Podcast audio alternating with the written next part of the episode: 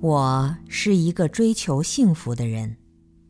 在我还很小的时候，我就知道这个世界有许多不幸，也有许多幸福。我的生命中笼罩着深深的不幸、贫困、歧视、自卑、艰难、困苦，一直伴随着我的童年和少年时光。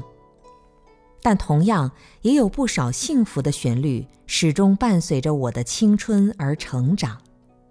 亲情、团聚，自由地在乡间驰骋；新衣裳、过年、生日，都是美丽幸福的音符。从那时候起，我就在追求幸福。长大了，我依旧在生命中追寻日益膨胀的幸福感。舍弃了自以为不幸的东西，就这样努力奔命于得到和舍去之间，来来往往，不知过了多少岁月。直到有一天，这颗心走进了一座并没有任何幸福可言的殿堂，心安了，幸福我也不要了，我不再追求了。这个时候。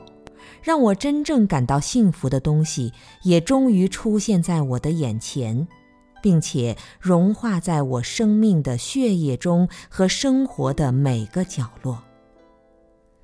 回想起曾经的追求，顿觉莫名的悲哀，真是不可思议。我在追求幸福，美丽的幸福之花。当我目标明确、方法得当的追寻到这枝花时，迫不及待地把它摘下来，插到自己的花瓶上。我发现，从那时候起，这枝美丽的幸福之花就开始枯萎，直到颓落衰败为止。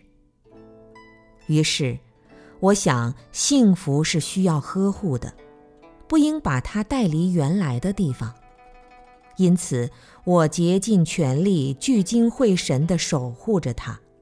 直到幸福之花结成原本就属于它的果实。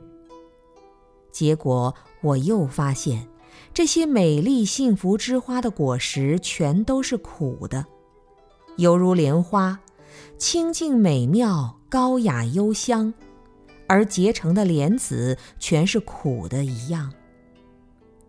我一路追求幸福，得到的逐渐失去。最终都是苦果。当我迈进了佛法无所求、无所得的宝殿时，猛然发现自己什么也没有失去。